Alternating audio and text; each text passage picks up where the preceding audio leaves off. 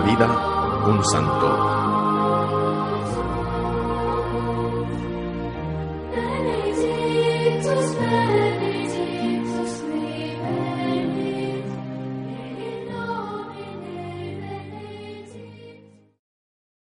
Hoy celebramos la fiesta de San Pedro Canicio, teólogo jesuita holandés, predicador, escritor, doctor de la Iglesia, llamado el segundo evangelizador de Alemania y llamado también el martillo de los herejes, por la claridad con que demolía los errores de los protestantes. Nació en Nimega, Holanda, en 1521, y puede ser definido como un hierro colocado entre el yunque y el martillo, es decir, blanco de la irritación de su clara predicación, suscitaba en los ambientes protestantes y de la malevolencia que la envidia le procuraba entre los mismos compañeros de religión. Hijo del alcalde de Nimega, Pedro Canis, latinamente Canisius, tuvo la posibilidad de frecuentar óptimas escuelas, derecho canónico en Lovaina y derecho civil en Colonia.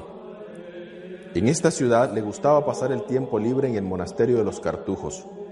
Nadie sospechaba que el joven abogado, a que el padre le había garantizado apoyo en su profesión, llevara debajo del vestido un cilicio.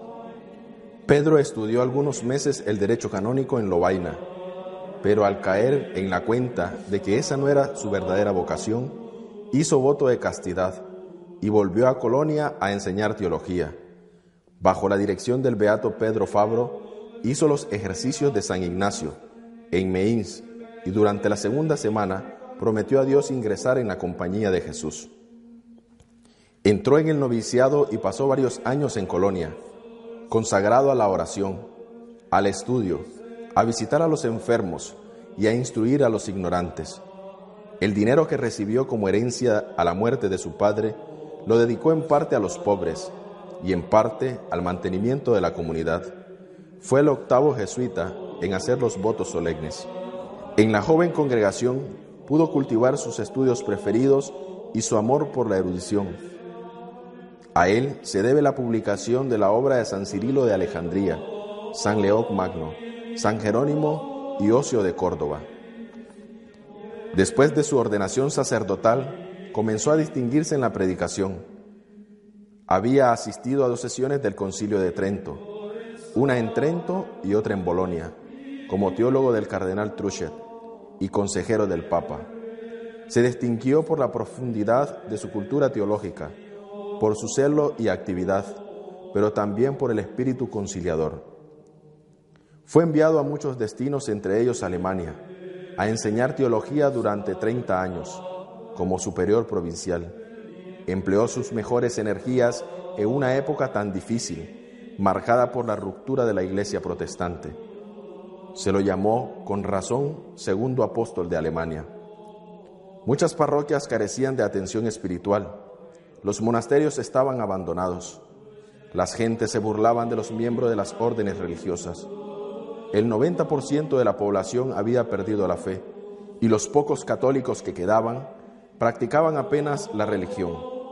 San Pedro Canicio empezó a predicar en las iglesias vacías, en parte por el desinterés general, o bien porque su alemán era rin, resultaba muy duro para los oídos de los vianeses.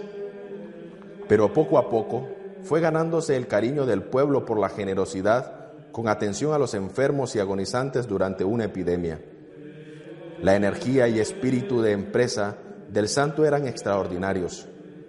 Se ocupaba de todo y de todos, lo mismo de la enseñanza en la universidad, que de visitar en las cárceles a los criminales más abandonados.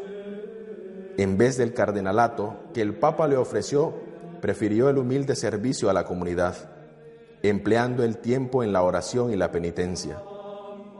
San Pedro empezó a preparar su famoso catecismo, o resumen de la doctrina cristiana, que apareció en 1555. A esa obra siguieron el Catecismo Breve y un Catecismo Brevísimo, que alcanzaron enorme popularidad. Dichas obras serían para la contrarreforma católica. Nunca trató a los protestantes con falta de caridad. Se limitó a clarificar sus errores para el bien de todas las almas. Supo ser caritativo, amable con los herejes y al mismo tiempo incisivo y claro contra las herejías. El santo se dedicó sobre todo a la enseñanza, a oír confesiones y a escribir los primeros libros de una colección que había comenzado por orden de sus superiores. En 1591, un ataque de parálisis lo puso a las puertas de la muerte, pero se rehizo, lo suficiente para seguir escribiendo, con la ayuda de un secretario, hasta poco antes de su muerte. Después de haber rezado el Santo Rosario con varios jesuitas en Friburgo, el 21 de diciembre de 1597, de pronto exclamó lleno de alegría y emoción, mírenla, ahí está, ahí está, y murió. Era la Virgen Santísima, que había llegado a llevárselo para el cielo. San Pedro Canicio advertía que era un error citar en una conversación los temas que antipatizan a los protestantes, como la confesión, el purgatorio, la satisfacción, las indulgencias, los votos monásticos y las peregrinaciones, pues ellos, como algunos enfermos, tienen el paladar estragado y son incapaces de degustar esos manjares. Necesitan leche como los niños para ser llevados poco a poco a aceptar las verdades y dogmas sobre los cuales ellos no están de acuerdo con nosotros.